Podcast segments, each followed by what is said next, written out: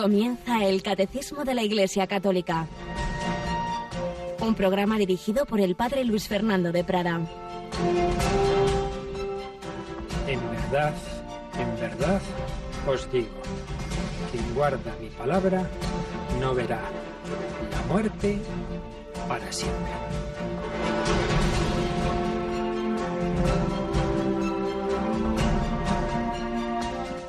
Guarda mi palabra no verá la muerte para siempre, dijo Jesús a los judíos con los que estaba debatiendo. No verá la muerte para siempre, la muerte eterna sí, pasará por la muerte como él mismo pasó por la muerte física propia de nuestra condición, pero no verá la muerte para siempre porque Jesús ha abierto la puerta del cielo de manera que la muerte se ha convertido como decía aquel sacerdote joven que murió en el Moncayo, se ha convertido en una puerta, una puerta fea, pero una puerta que nos lleva a un paisaje precioso. No verá la muerte para siempre.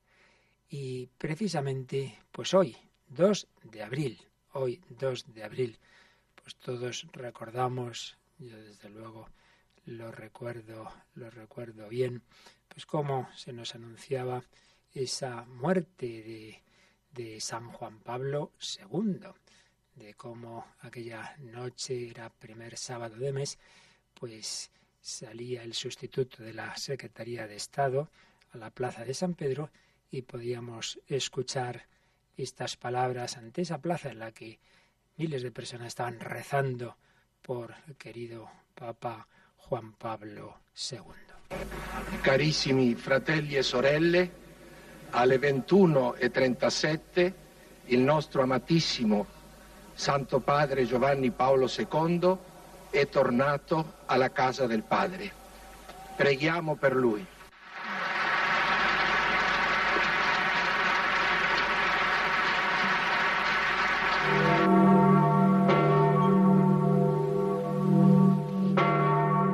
Un aplauso de todos aquellos en la plaza de San Pedro, así como en Madrid se llenó la plaza de Colón y muchos decían, estos están locos, pero si se acaba de morir, pues sí, era la victoria, era el triunfo, era la consumación de una vida entregada al Señor. Desde pequeño, con tanto sufrimiento, ha perdido a su madre de pequeño, luego pues muere su hermano, médico, atendiendo a contagiados, eh, empieza una carrera humanista no puede hacer más que primero porque su patria es invadida por la Alemania nazi por el, por el oeste y por la Rusia soviética por el este, situaciones durísimas en aquella situación de opresión bajo el dominio nazi y varias veces a punto de ser detenido, atropellado por un camión. Ahí madura en esas circunstancias su vocación. Un día vuelve a casa, se encuentra su padre, estaba muerto repentinamente pero esa vocación en un seminario clandestino se va forjando, llega a ordenarse sacerdote, celebrar la primera misa el Día de los Difuntos, estudios en Roma, luego ya bajo el dominio comunista, en situaciones de una iglesia pues pues muy controlada, no, no pudo ser aniquilada porque Polonia, un porcentaje altísimo, era una sociedad profundamente católica, pero hay en dificultades hasta que es eh, consagrado obispo, arzobispo, y como bien sabemos, Papa Juan Pablo II. Pero luego aquel atentado que le robó pues tantos años de salud. La Virgen le salvó la vida, sí, le salvó la vida, pero no salvó luego tantas enfermedades, problemas, caídas y sobre todo los últimos años, los dos o tres últimos años, el Parkinson y finalmente unos meses durísimos de problemas respiratorios, de, de, de una agonía dura, muy dura. Bueno, pues ya está, triunfó. Dejadme ir a la casa del Padre y canonizado, pues tenemos esa certeza, eh, que la verdad es que nadie lo dudó desde el primer momento, santo súbito, de, esa vida eterna. El que eh, guarda mi palabra no sabrá lo que es la muerte para siempre. Es nuestro camino con Jesucristo, con la Virgen María, como el totus tus consagrado a María, pues sabemos que estamos llamados no a la nada, sino a la vida eterna. Y de esto nos están hablando nuestros queridos sacerdotes voluntarios en esta semana tan intensa en que estamos recibiendo esas preciosas meditaciones de ejercicios. Aquí tenemos una mañana más a Yolanda Gómez. Buenos días, Yoli. Muy buenos días, Padre. Bueno, pues seguimos haciendo estos ejercicios espirituales, ¿verdad? Con esas tandas que nos has recordado, pero bueno, para quien se haya incorporado ahora, vamos a que aún nos quedan jueves, viernes, sábado y, y domingo de estas tandas, así que vamos a recordar las horas en que pueden, pueden seguir las meditaciones. Muy bien, pues eh, pueden seguirlas a las 11 de la mañana, a las eh, 6 de la tarde, a las 11 de la noche y a las 4 de la madrugada. Las meditaciones, los ejercicios de las 11 de la mañana están dirigidos por el padre Miguel Sebastián, que es sacerdote diocesano de Toledo y capellán de un hospital en Zaragoza. Eh, luego, bueno, hay que decir que su última meditación, es verdad, va a ser el domingo pero a las 3 de la tarde en lugar de a las 11, ¿vale? Para aquellos que siguen estas meditaciones del padre Miguel Sebastián. Luego a las 6 de la tarde el padre Fermín Peiró, sacerdote de la diócesis de Alcalá de Henares, que bueno, los va a dedicar más especialmente dirigido a los sacerdotes y miembros de la vida consagrada, pero vamos, que todo el mundo puede seguir estos, estos ejercicios. Y luego a las 11 de la noche el padre José García, que es sacerdote de la misma diócesis y, y que además dirige el programa Maestro Enséñanos a Orar, va a dirigir esas meditaciones para toda la familia. También esto hace que hoy jueves, que en principio tendríamos la hora santa, bueno, pues hoy vamos a tener esta meditación, estos ejercicios del padre José García.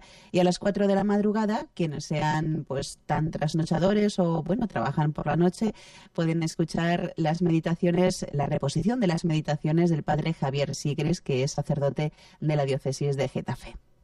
Así es, has comentado que el domingo la meditación del Padre Miguel Sebastián que estamos teniendo a las 11 de la mañana ese día no será a las 11 de la mañana, será a las 3 de la tarde porque a las 11 de la mañana tenemos ya la primera conexión con Roma, tenemos la, la primera celebración de Semana Santa con el Santo Padre. Así que a las 11 de la mañana, pues una misa de Domingo Ramos muy rara, ¿verdad? Porque va a ser sin pueblo, va a ser pues como estamos viviendo también eh, España, Italia y otras naciones esta situación de, de, confinamiento para evitar eh, que uniéndose las personas físicamente puedan contagiarse el virus, pero eso no quiere decir que no nos unamos espiritualmente y la verdad es que los medios de comunicación en este sentido que pueden hacer tanto daño también pueden hacer tanto bien y por eso pues el Señor ha inspirado tantas cosas como es también Radio María. Por tanto, domingo a las 11 de la mañana, misa del Domingo de Ramos con el Santo Padre Francisco. Pues nada, vamos adelante y seguimos pues leyendo, estábamos viendo en esta en esta sección en que después de la entradilla recogemos algún testimonio relativo al tema, estamos hablando de la vida eterna, pues estábamos leyendo el testamento espiritual que escribió Juan XXIII cuando, aún no era papa, cuando no era el patriarca de Venecia, pero ya era mayor y ya veía acercarse el final de su vida, pues vamos a, a seguir, a seguir leyendo ese, testamento y vemos de nuevo, así como hablamos de San Juan Pablo II, pues vemos como los santos pues han afrontado con, con, esa confianza, con esa serenidad, con acción de gracias, también con petición de perdón de, de, lo que en su humildad han visto sus faltas y pecados, han afrontado la muerte. Que sepamos todos también hacerlo así y que con confianza en el Señor no tengamos ningún miedo.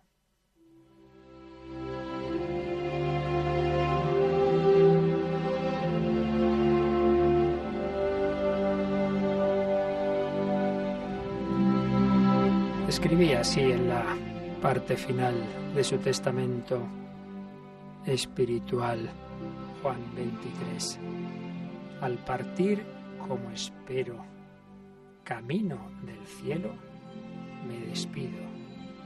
Doy las gracias y bendigo a todos los que compusieron sucesivamente mi familia espiritual en Pérgamo, en Roma, en Oriente, Francia, en Venecia había sido diplomático y por eso había tenido todos estos destinos, y que fueron para mí conciudadanos, bienhechores, colegas, alumnos, colaboradores y amigos, sacerdotes, laicos, religiosos y religiosas, y de los que por disposición de la providencia fui, aunque indigno, hermano, padre o pastor. La bondad de que mi pobre persona fue hecha objeto por parte de cuantos encontré en mi camino, hizo serena mi vida. Es verdad, esa serenidad, ese decálogo de la serenidad famoso suyo. Recuerdo bien, al enfrentarme con la muerte, a todos y a cada uno, a los que me precedieron en el último paso, a los que sobrevivirán y me seguirán. Que todos rueguen a Dios por mí. Les daré su recompensa desde el purgatorio o desde el paraíso. Qué bonito. Les daré su recompensa desde el purgatorio, o desde el paraíso, donde espero ser acogido, no por mis méritos, repito una vez más, sino por la misericordia de mi Señor. A todos recuerdo y por todos rogaré. Padre, guarda los que me diste. En la hora del adiós, o mejor, del hasta la vista, evoco también todo lo que más vale en la vida. Jesucristo bendito, su santa iglesia, su evangelio, y en el evangelio sobre todo el Padre nuestro en el Espíritu y en el corazón de Jesús, y del evangelio la verdad y la bondad, la bondad mansa y benigna, activa y paciente, invicta y victoriosa. Hijos míos, hermanos míos, hasta la vista. En el nombre del Padre, del Hijo y del Espíritu Santo, en el nombre de Jesús nuestro amor, de María Dulcísima, Madre suya y nuestra, de San José, mi primer y predilecto protector, en el nombre de San Pedro, de San Juan Bautista y de San Marcos, de San Lorenzo Justiniano y de San Pío X, así sea. Pues así terminaba este precioso testamento espiritual San Juan 23, recordando a santos que habían marcado su vida, patronos de lugares donde él había estado, con esa confianza en que por la misericordia de Dios llegaría al cielo y que desde allí nos seguiría ayudando. Esta es la fe de la Iglesia, esta es nuestra fe, tenemos esa confianza, esa esperanza, nada nos separará del amor de Dios.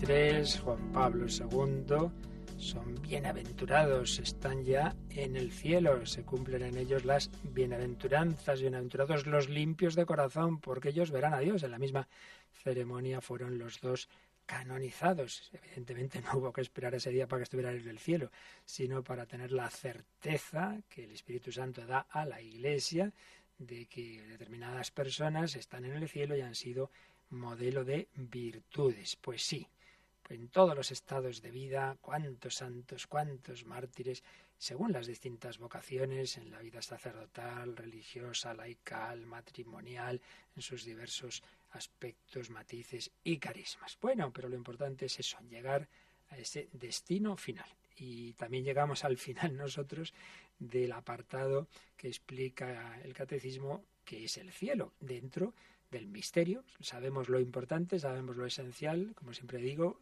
la revelación, el Señor no nos cuenta cosas para saciar nuestra curiosidad, sino para saber qué tenemos que hacer. La revelación no es para saciar curiosidades. Por eso a veces hacemos preguntas, mira, que eso no, no sabemos ni, ni hace falta saberlo, ya lo sabremos a veces en, reuniones con jóvenes cuando haya preguntas así un poco de esas de que, que no mira esas preguntas al Padre Eterno. A mí no me las hagas porque yo no te puedo responder.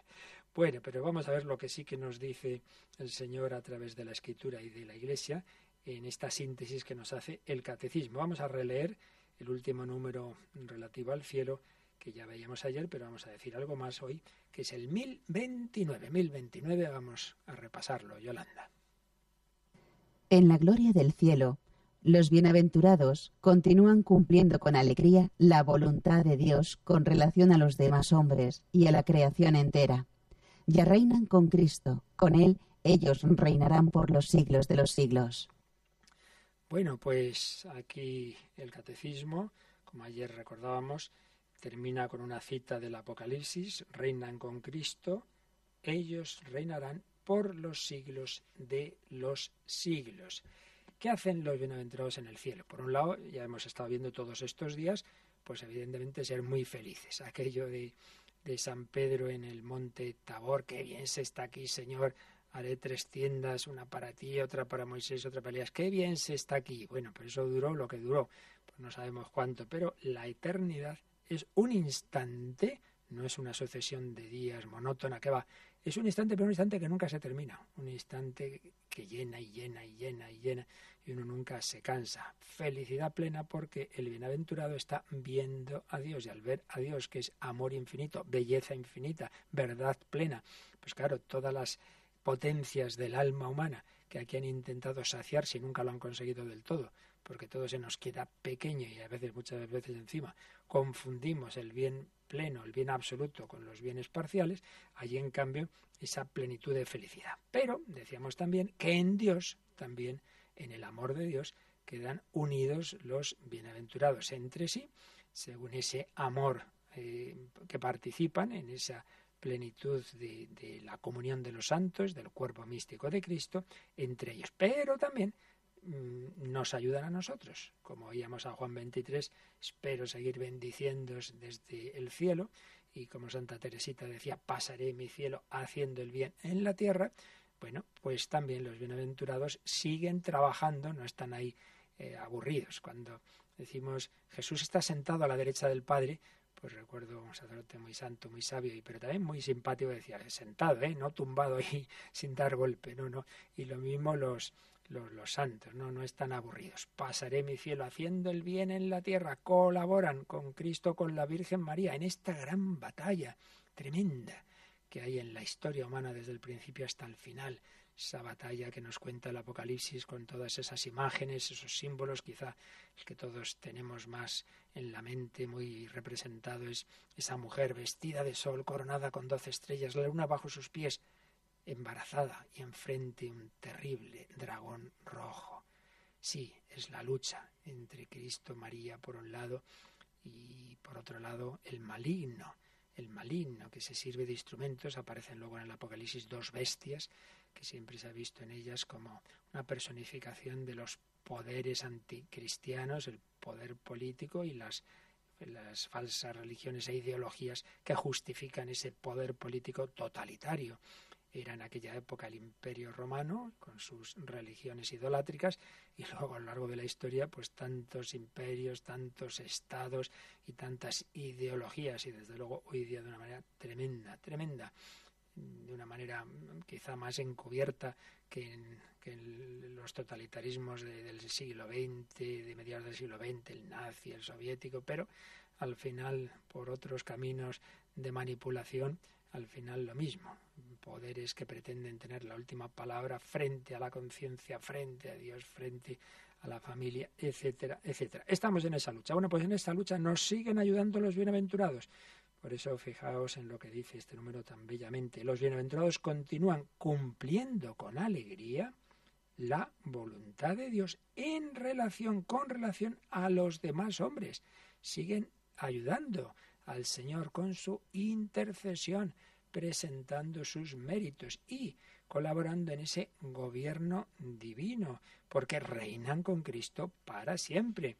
Gran teólogo que tenemos aquí en Radio María muchas charlas suyas, que ya murió hace unos años, padre Cándido Pozo, comentaba ese número que ayer leímos del credo del pueblo de Dios que profesó Pablo VI, San Pablo VI, al terminar aquel año de la fe, el año 68, y en el número 29 de este credo decía así Pablo VI, creemos que la multitud de aquellas almas que con Jesús y María se congregan en el paraíso, forma la Iglesia celeste, donde ellas, gozando de la bienaventuranza eterna, ven a Dios como Él es, y participan también, ciertamente, en grado y modo diverso, juntamente con los santos ángeles en el gobierno divino de las cosas, que ejerce Cristo glorificado, como quiera que interceden por nosotros y con su fraterna solicitud ayudan grandemente nuestra flaqueza. Esto decía Pablo VI.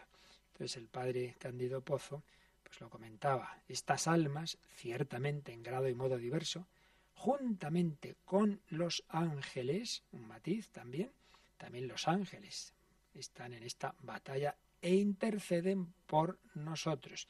Una doctrina pues ya muy antigua, totalmente tradicional, que estaba pues desde siglos presente en la Iglesia, aunque señalaba el Padre Pozo que aquí hay quizá el matiz novedoso es que unía Pablo VI esa acción de interceder con el aspecto de que los santos participan en el gobierno divino de las cosas que ejerce Cristo glorificado. Sí, los santos reinan con Cristo, reinarán por los siglos de los siglos.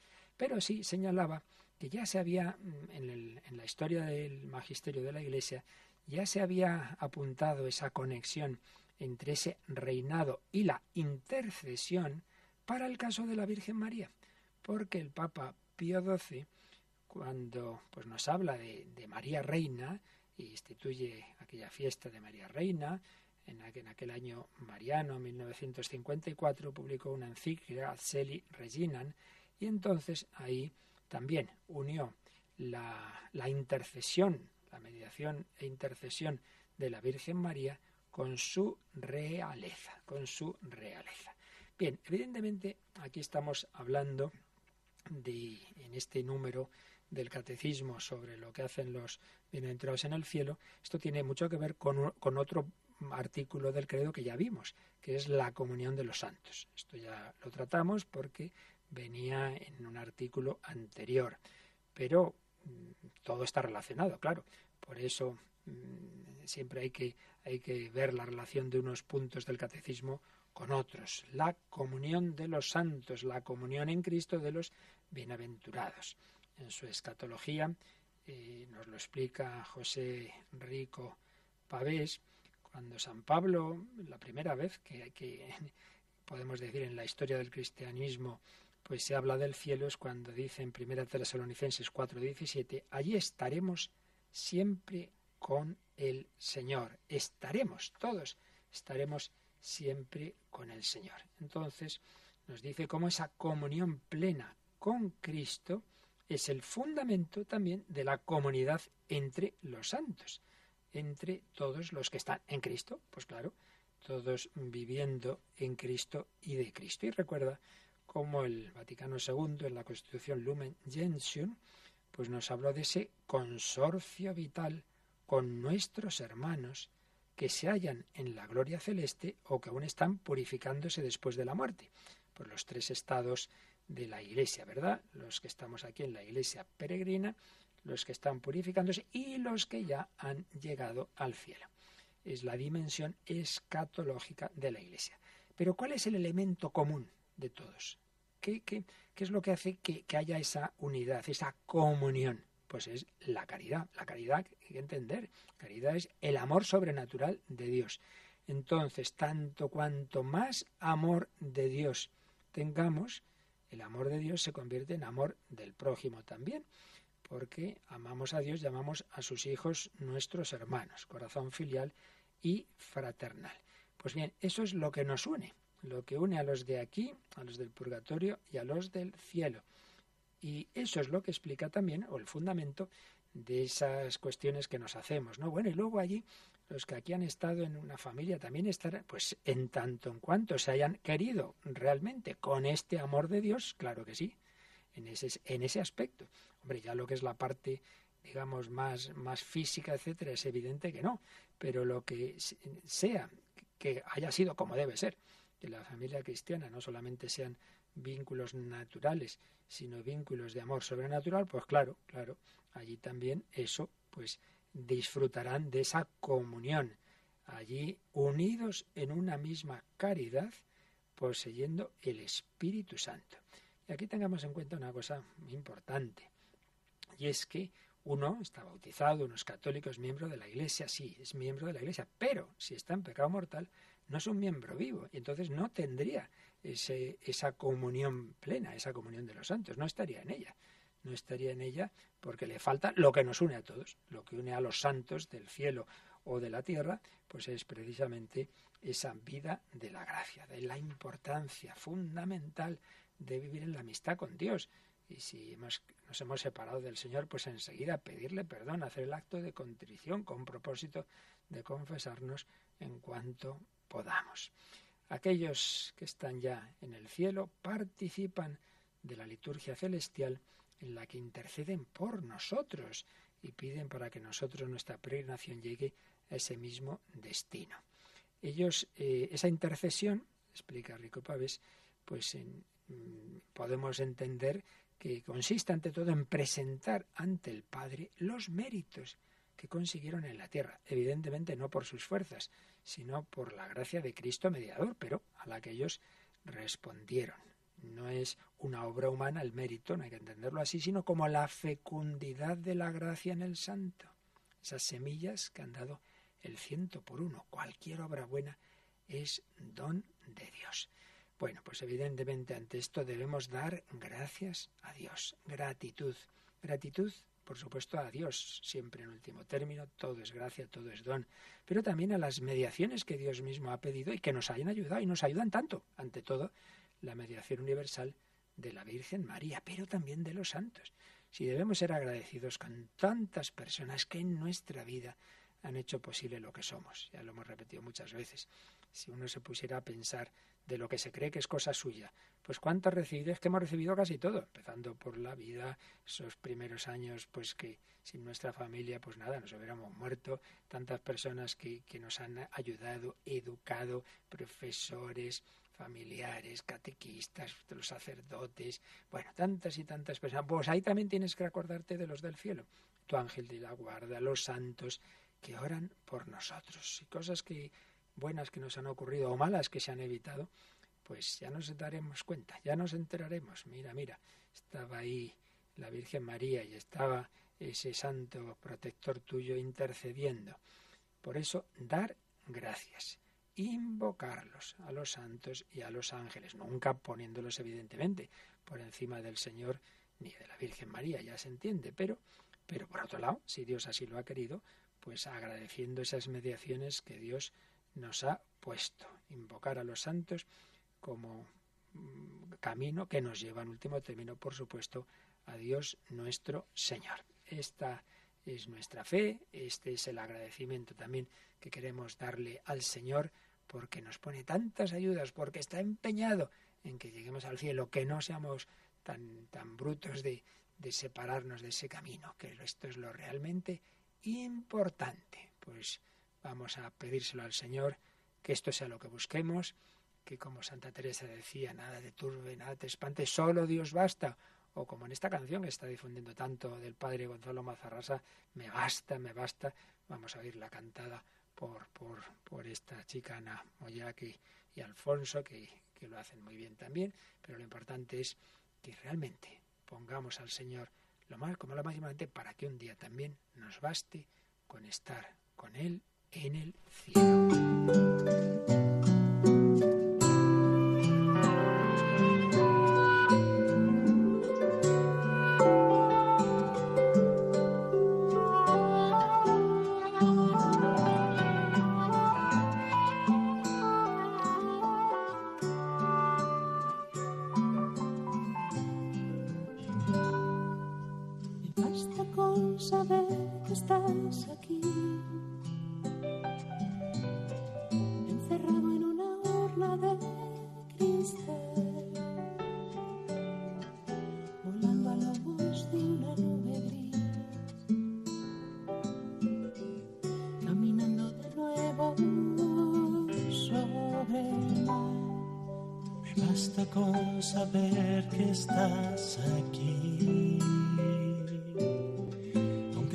no nos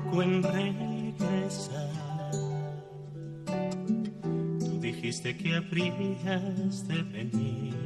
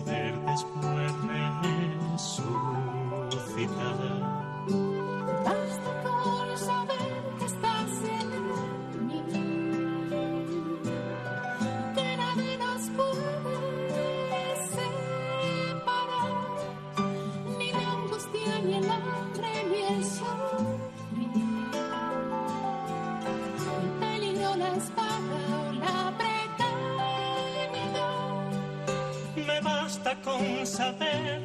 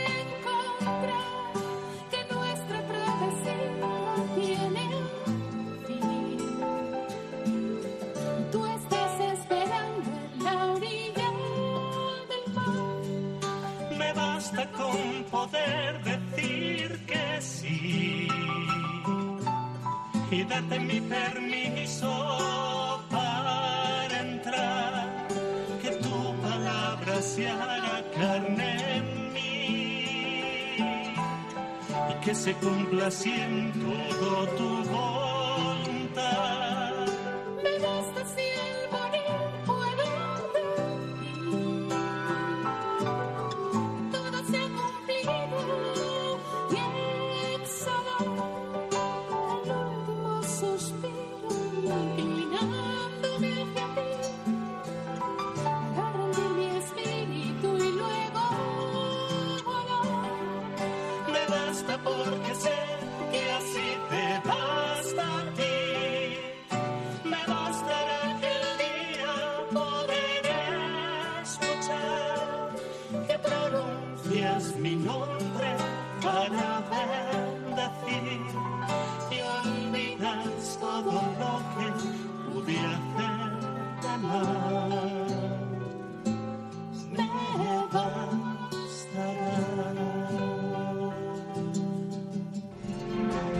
Conoce la doctrina católica. Escucha el catecismo de martes a jueves de 8 a 9 de la mañana y los sábados a la misma hora profundizamos en los temas tratados en el programa En torno al catecismo. Pues sí, una doctrina católica que conocemos porque nos la ha revelado el Señor, nos la ha transmitido la Iglesia, en la Escritura, en la tradición, en su magisterio y en la vida de los santos, sobre todo si son doctores de la Iglesia. Y entre ellos, ya sabéis, las dos primeras mujeres doctoras de la Iglesia fueron Santa Teresa de Jesús y Santa Catalina de Siena, proclamadas como tal el mismo día por el Papa Pablo VI. Vamos a terminar este apartado del cielo, si no sé si nos dará tiempo hoy o otro día más, no importa, con textos de Santa Teresa. Yo creo que es, la verdad es que eh, ilumina mucho darnos cuenta de que alguien que no había estudiado teología, que siempre está diciendo yo no sé, no sé qué, bueno, pero Dios, ¿cómo la iluminó? Y cómo coincide absolutamente todo lo que ella experimenta, lo que ella ve, lo que Dios la hace ver en ese tipo de, de gracias extraordinarias, esas visiones, etcétera, exactamente con lo que nos dice la doctrina católica. Vamos a ir viendo algunos de, de, esos textos en que ella nos va contando. Bueno, ya desde el capítulo primero de su vida nos dice cómo de chiquitita siempre pues la impactó todo lo de la vida eterna. Recordamos pues cómo eh, hablando con sus hermanos, oían vidas de santos en una familia cristiana, entonces no había tele y entonces leían vidas de santos, mucho más provechoso. Entonces cuando dice cuando oían los martirios que pasaban por Dios los santos, dice, parecíame que compraban muy barato el ir a gozar de Dios y deseaba yo mucho morir así, no por amor, o sea, no era tanto porque en aquel momento amase tanto al Señor, sino por gozar tan en breve de los grandes bienes que leía a ver en el cielo. Y juntábame con este mi hermano, Rodrigo, a tratar qué medio habría para esto. Entonces ya sabéis que no se les ocurre mejor cosa que decir, vamos a tierra de moros, a que nos descabecen. Decía, bueno, pues vamos al sur, a donde nos encontremos, pues quienes puedan matar a los cristianos. Menos mal que los encontró su tío y anda niños a casa. Pero cómo, ya desde pequeñitos, ese deseo del cielo. Dice también que espantábamos mucho, les, impresionaba mucho el decir que pena y gloria eran para siempre.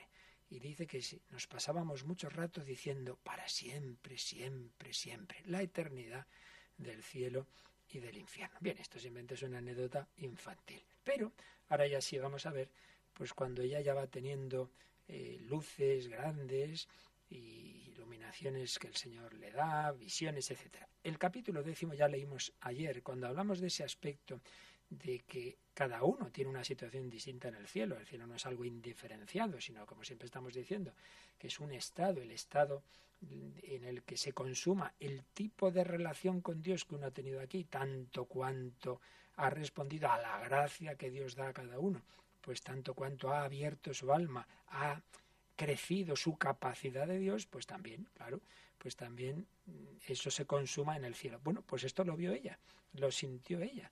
Entonces dice que cada uno en el cielo está contento con el lugar en que está, con haber tan grandísima diferencia de gozar a gozar en el cielo.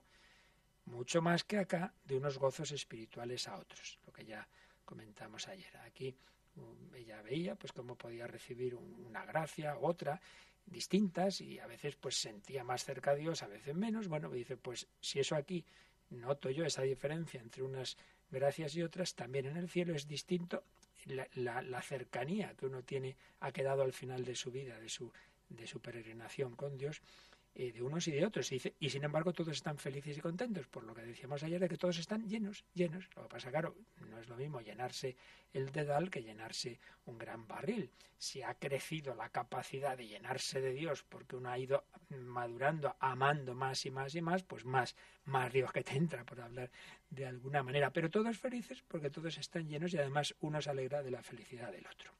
Y ahora vamos a ver en el capítulo 38 vínome un arrebatamiento de espíritu con tanto ímpetu que no se pudo resistir, que no hubo poder resistir. Parecíame estar metida en el cielo y las primeras personas que allá vi fue a mi padre y a mi madre. Quedé bien fuera de mí, pareciéndome muy demasiada merced. Bueno, qué bonito, ¿verdad? El Señor le concedió, como a San Pablo, ya tenemos el caso de San Pablo cuando dice que fue elevado al séptimo cielo, bueno, pues le concedió como eso, una experiencia de que es el cielo, del estar metido en el cielo. Y seguida vio a sus padres, qué maravilla, unos padres cristianos que estaban en el cielo. El Señor, pues a veces ha hecho esto a otros, santos, les ha dado esa luz de, de, hacer, darles esa certeza de familiares, de los padres en concreto, que están en el cielo. Las primeras personas que allá vi fue a mi padre y a mi madre. Sigue diciendo que el Señor le iba mostrando secretos, secretos del cielo, y no veía más de lo que cada vez el Señor quería mostrarme. Claro, ya puede uno por sus fuerzas y no podemos saber nada, es lo que Dios nos diga. Y dice que todo esto aprovechaba mucho a su alma para estimar y tener en poco todas las cosas de la vida, claro. Cuando experimentaba la, felicidad del cielo decía, bueno, ¿y aquí qué busco yo? ¿Qué busco yo? Nos habla de, bueno, pues de, de, de esos gozos del cielo. Dice, en solo la diferencia que hay de esta luz de aquí a la que allá se representa, siendo todo luz, no hay comparación porque la claridad del sol la claridad del sol parece cosa muy desgustada, es decir, la de aquí, la, el sol con lo de allí, dicen, ah, esto no es luz. No alcanza la imaginación, por muy sutil que sea, a pintar ni trazar cómo será esta luz, ni ninguna cosa de las que el Señor me daba a entender con un deleite tan soberano que no se puede decir, porque todos los sentidos gozan en tan alto grado y suavidad que ello no se puede encarecer. Y así es mejor no decir más. Está bien, dice, mira, esto es tan, tan grande que mejor es no hablar más. Está muy bien dicho, porque a veces ya empezamos a intentar detallar mucho y ya puede uno imaginar, mira, lo que está claro es que es una cosa grandísima, ni ojo vio, ni oído yo, ni cabe en corazón humano, todos los sentidos gozan en tan alto grado y suavidad que no se puede encarecer. Por eso dice también que el Señor le dijo una vez, mira hija, ¿qué pierden los que son contra mí? No dejes de decírselo. Dice, mira, mira la felicidad que yo quiero daros a todos, mira lo que se pierden los que, los que están contra mí, los que no quieren eh, eh, eh, vivir conmigo, mira lo que se van a perder. Díselo, díselo. El alma quisiera estarse siempre allí, y no tornar a vivir. Esto también es muy típico. Personas que han tenido experiencias de este tipo dicen, uff, volver a la tierra, madre mía, con lo bien que se está aquí. Bueno, porque fue grande el desprecio que me quedó de todo lo de acá. Parecíame basura, pues lo que le pasó a San Pablo también, ya todo lo consideraba basura comparado con el conocimiento de Cristo. Y entonces cuenta de una señora que la pobre tuvo que tener paciencia con ella, que le pidieron que estuviera una señora rica y tal y cual, y dice que empezó a enseñarle joyas de oro y piedras de gran valor, especialmente una de diamantes que apreciaba mucho. Ella pensó que me alegrarían, y yo estaba riéndome entre mí para mí y, haciendo, y habiendo lástima de ver lo que estiman los hombres, acordándome de lo que nos tiene guardado el Señor, y pensaba cuán imposible me sería tener en algo aquellas cosas si el Señor no me quitaba la memoria de otras. Es decir, habiendo experimentado las joyas del cielo, decía, pero por Dios, y está aquí tan contenta por esos diamantes, pero vamos, y esto, y esto desde cuando el diamante le llena el alma de la felicidad que yo he experimentado en el cielo, venga hombre. Quedóme también poco miedo a la muerte, a quien yo siempre temía mucho. Mirad, esto es también muy bonito. Ella, pues naturalmente, pues como es lo, principio lo normal, por nuestro instinto de conservación, tenía miedo a la muerte.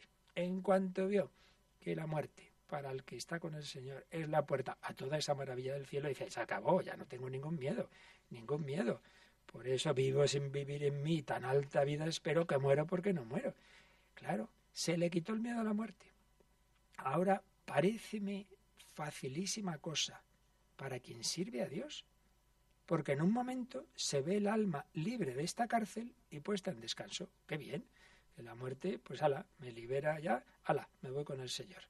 Que este llevar Dios el Espíritu y mostrarle cosas tan excelentes en estos arrebatamientos, paréceme a mí, conforma mucho, se parece mucho a cuando sale un alma del cuerpo, que en un instante se ve en todo este bien. De repente, todo esa maravilla dejemos los dolores de cuando se arranca. Vale, sí, se pasa mal en la agonía, a veces, que hay poco caso que hacer de ellos. Y a los que de veras amaren a Dios y hubieran dado de mano las cosas de esta vida, más suavemente deben de morir. Pensaba que los que pues eso han amado a Dios, pues que su muerte será suave. Muchas veces ha sido así, otras veces no. Eso ya, porque el propio Señor nuestro Jesucristo, su muerte no fue precisamente suave, pero lo que está claro es que a lo que el Señor lleve a cada uno en la vida, en la enfermedad y en la muerte, también le da la gracia proporcional. Si uno va a tener unas circunstancias más difíciles, también va a tener una gracia más especial. Así que con confianza. También me aprovecho mucho todo eso que había visto del cielo para conocer nuestra verdadera tierra, nuestra verdadera patria, y que aquí somos peregrinos, que somos peregrinos. Entonces verlo de allá ayuda a saber cómo hemos de vivir porque si uno ha de vivir de asiento a una tierra, les de gran ayuda para pasar el trabajo del camino, haber visto que es tierra a donde ha de estar muy a su descanso. Entonces quiere decir, si uno ya sabe que el objetivo es ese, chico, pues sabiendo que estás llamado al cielo, Pues con solo mirar el cielo recoge el alma. Venga, lo de aquí, venga, que esto es una mala noche, una mala pasada, no pasa nada. Venga, relativiza, que, que, que, que vale, que el camino es un poco pesado, pero vamos a llegar al destino. Hombre, el peregrino de Santiago que se está acercando, mira, ya está ahí el monte del gozo. Y dice también, me consuelo lo que sé que allá viven. Pues claro, eh, esos son los verdaderos vivos y los de acá en cambio están muertos. Es decir, ella decía, mira, los verdaderos vivos son los que han muerto y están en el cielo. Y aquí en cambio, algunos que físicamente están vivos, en el alma están muertos. Entonces lo importante es esa vida del alma. Bueno, vamos a dejarlo aquí, ya leeremos algunos textos más tan bellos, pero démonos cuenta de, cómo, por experiencia, no ya por enseñanza de doctrina, por experiencia, pues Santa Teresa, eh, pues eso, el Señor confirmó en sus experiencias místicas lo que, por otro lado, nos enseña la Iglesia, pues claro, porque el Espíritu Santo es el mismo, el que guía el magisterio de la Iglesia y el que ilumina a los santos, a los verdaderos místicos, no a los que eh, se creen, como decía un teólogo, algunos creen que, tienen el Espíritu Santo y lo que tienen son pájaros en la cabeza, que es distinto. Pues nada, damos gracias al Señor porque nos ha enseñado el destino y el camino. El destino estar con el Señor, con la Santísima Trinidad, con la Virgen, con nuestros hermanos los santos. Y el camino, pues vivir en Cristo, vivir unidos a Él, con la gracia que nos quiere conceder, recibiendo todas esas ayudas para vivir en su amistad. Bueno, pues tenemos estos últimos minutos para reflexionar en todo ello y también tenéis alguna consulta, ya sabéis que estamos en circunstancias eh, tan especiales que para reducir al máximo eh, como nos han pedido, los, los riesgos, eh, pues estamos, no tenemos todos los medios habituales técnicos, por razones que no, sería largo de explicar, pero sí podéis hacer llegar vuestras consultas, Yolanda, por, por un par de caminos por lo menos, ¿verdad? Eso es.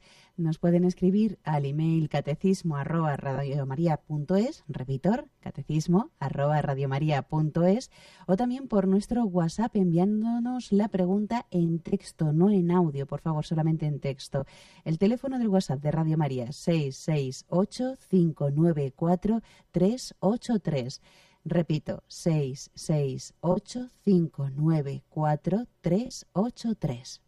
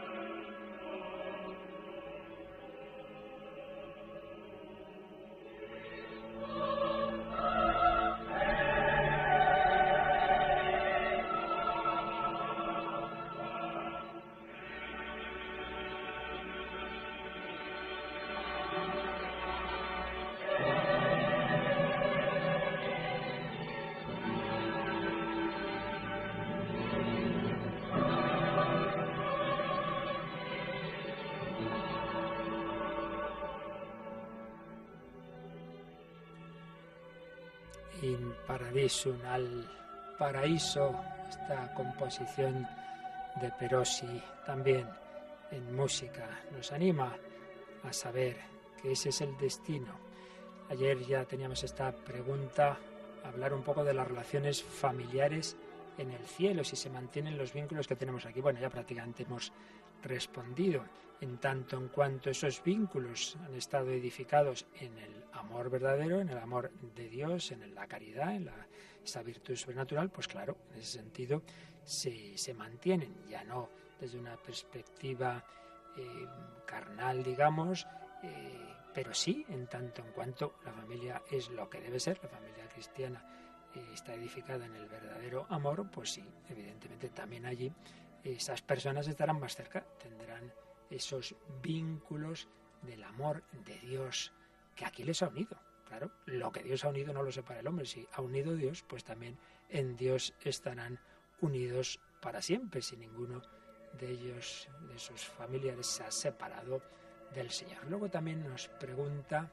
Mariluz si puedo pedir a Dios estar junto a mi madre en donde ella esté si eso es algo que ofende a Dios. Hombre, a ver, si su madre está en el cielo, pues desde luego no ofende a Dios. Otra cosa es que hay que dejar a Dios que decida él, no uno. Decir, uy, yo ya me quiero ir con mi madre y me tiro por la ventana. Hombre, no, eso no, claro. Ya se entiende que no es en ese sentido. Pero siempre en este aspecto. Claro, si, uno dijera, ese uno que ha sido muy malo y que no ha querido a Dios y está en el infierno, me quiere ir con él. Hombre, eso, sí ofende a Dios. Dios quiere que todos estemos con él, no faltaría más. Pero el que uno em, acepte, digamos, pida, pida el irse al cielo, siempre, siempre. Eh, aceptando la voluntad de Dios, como San Pablo. Pues esto ya le pasó a San Pablo, no sé qué elegir. Por un lado, mejor me iría con Cristo. Me muero y es con mucho lo mejor, pero por otro lado, si me necesitáis, lo que el Señor quiera. Pues eso, lo que el Señor quiera, sin ninguna duda. También nos escribe María, dice, suelo escuchar Radio María. Justo antes de que empezara esto del coronavirus, el Señor me dio fuerzas para confesar los pecados más graves y para unirme a la oración, cosas que antes no hacía. Así que ha encontrado Radio María justamente ahora. Me siento muy identificada con lo que estoy escuchando estos días, con la misericordia del Señor, con muchas cosas más, pero aún así tengo dudas con lo de la indulgencia que concedió el Papa Francisco. Si cuando tenemos pecados mortales estamos totalmente arrepentidos, con dolor de alma, y son confesados, si consiguiendo la indulgencia estaríamos totalmente perdonados. Sí, ya lo expliqué yo y tenéis un audio en ese apartado del podcast propio de este tiempo del coronavirus, del COVID-19, ahí lo expliqué unos 10 minutos, que son dos aspectos. Uno, el principal, el arrepentimiento que dice aquí eh, María, esa contrición, si uno de verdad, por amor de Dios, se arrepiente con propósito de confesar, en efecto, eso ya queda perdonado. Luego la segunda parte es que luego quedan las consecuencias del pecado que llamamos la pena, que eso hay que irlo purificando y para eso ayudan las indulgencias. Entonces, si uno tiene contrición perfecta y ha recibido una indulgencia plenaria, si realmente tenía esa contrición, pues sí, en ese caso, si esa persona se muriera, pues iría al cielo. Hala, mira tú, como el que se muere nada más ser bautizado. Luego pregunta sobre el aborto y dice, ¿dónde van esas almas? ¿Cómo hay que rezar por ellas? Bien, este es un tema que no, desde los que no tenemos una, una certeza. Eh, esos niños que, que mueren sin, sin, bautizar. Tradicionalmente se pensaba que un estado de felicidad natural que se llamaba limbo, pero eh, eso nunca fue una doctrina de fe, pero una hipótesis teológica. Hoy día más bien, y aquí pues un mismo Juan Pablo II en la encíclica Evangelium Vitae y luego Benedicto XVI, etcétera, más bien piensan que por el bautismo de deseo, por la oración de la Iglesia, eh, pues esas personas, esos niños, personas de fin de cuentas, aunque todavía no nacidos, pues podemos confiar en que por la misericordia de Dios estén en el cielo, pues nada, rezar, pues encomendarse a ellos y, y hablar con ellos. Y el Papa Juan Pablo II decía que en el caso de una madre que hubiera que hubiera que hubiera abortado, pues también que le pida perdón a ese niño en el cielo. Luego me escribe alguien, a ver, que un familiar se confiesa con un sacerdote por teléfono. Pues, pues no, no es válida esa confesión. Esto lo ha recordado el Vaticano recientemente varias veces ¿eh? y varios obispos, porque los sacramentos necesitan la presencia. El sacramento es como hacer, es como la encarnación. Dios ha hecho carne en Cristo. Entonces necesita esa cercanía. Una cosa son lo que la Iglesia instituye, los sacramentales, como una bendición, tú puedes recibir una bendición del Papa a distancia, y otra cosa son los sacramentos. Entonces los sacramentos necesitan esa presencia. Una cosa es un acto de humildad y un consejo y un arrepentirse y decir, bien, eso pues se puede hacer, también se puede hacer hasta con un seglar. Oye, mira, yo quiero pedirle perdón a Dios que he hecho esto, lo otro, como un acto de humildad. Pero propiamente sacramento de la confesión, que solo puede ser con un sacerdote, pues, pues eh, eso, mm, eh, tiene, tiene que ser con presencia física, no, no puede ser, no puede ser con, por, por teléfono, ¿de acuerdo? Bueno, pues esto es lo que lo que teníamos. ¿Teníamos alguna cosa más por otro lado, Yolanda? Sí, nos han escrito al WhatsApp y bueno, pues hacen un comentario dice todo lo que ha dicho es muy bello, pero si no tengo fe suficiente y no lo tengo claro y con dudas, pues de nada me sirve, porque todo suena muy bien, pero si no se practica y solo se hace por miedo o duda, pues qué triste. Bueno, pues qué triste, pero, pero también recordemos varios casos en el Evangelio que le decían al Señor, Señor, Señor, no tengo fe, ayúdame, creo, pero, pero me, ¿y qué hay que hacer? Señor, aumentame la fe. Los mismos apóstoles lo decían. Entonces, ya quisiera yo también tener la, fe de un Juan Pablo II y de un Padre Pío, pues no la tengo, que vamos a hacer? Algo tengo, si no, no estaría aquí hablando, ¿verdad? Y viviendo lo que intento vivir, pero esto no es todo nada, esto es un proceso. Entonces, eh, a veces tenemos eso, pues suficiente fe para, para, para actuar de determinada forma, pero nos gustaría tener más, claro, bendito sea Dios, porque esto es un... Entonces, eh, siempre se puede y se debe crecer. Entonces, en vez de desanimarse, lo que hay que hacer es, Señor, aumentame la fe. La fe cómo aumenta? Con la oración, con los sacramentos, que ahora tienen que ser, digamos, en deseo, ¿verdad? Comunión espiritual, deseo de confesar, etcétera, con la lectura de la, la, escritura, con las vidas de los santos y sobre todo eso pedir, Señor, aumentame la fe. Entonces, pedírselo, pedírselo al Señor y ya verás cómo tienes esa paz y esa alegría y que cómo no va a concederlo Dios, pues ah, lo más importante, lo definitivo, quizá no nos conceda la salud del cuerpo o no sé qué cosa concreta, pero seguro que sí, el aumento de fe, esperanza y caridad. Otra cosa es que lo sintamos, ¿eh? que aquí también hay otra cuestión, que ha habido santos de una fe inmensa y que sin embargo han pasado noches oscuras que sentían, bueno, Santa Teresita, estoy citándola estos días mucho, el último año de su vida sentía como que no creía en el cielo, que no creía en el cielo. Dice, canto lo que quiero creer, fue una noche oscura para mm, que Dios la hizo participar un poco de lo que es de lo que es la, la la oscuridad de los que no tienen fe para rezar por todos ellos. Así que nunca sabemos hasta qué punto tenemos fe. Creer no es entender ni es sentir, es fiarse. Ahora, desde luego, es un camino y hay que decírselo al Señor. Señor, aumentanos la fe. Bueno, oír los ejercicios espirituales de hoy también a todos nos va a ayudar a crecer en fe, así que os lo aconsejo. La bendición de Dios Todopoderoso, Padre, Hijo y Espíritu Santo, descienda sobre vosotros. Alabado sea Jesucristo.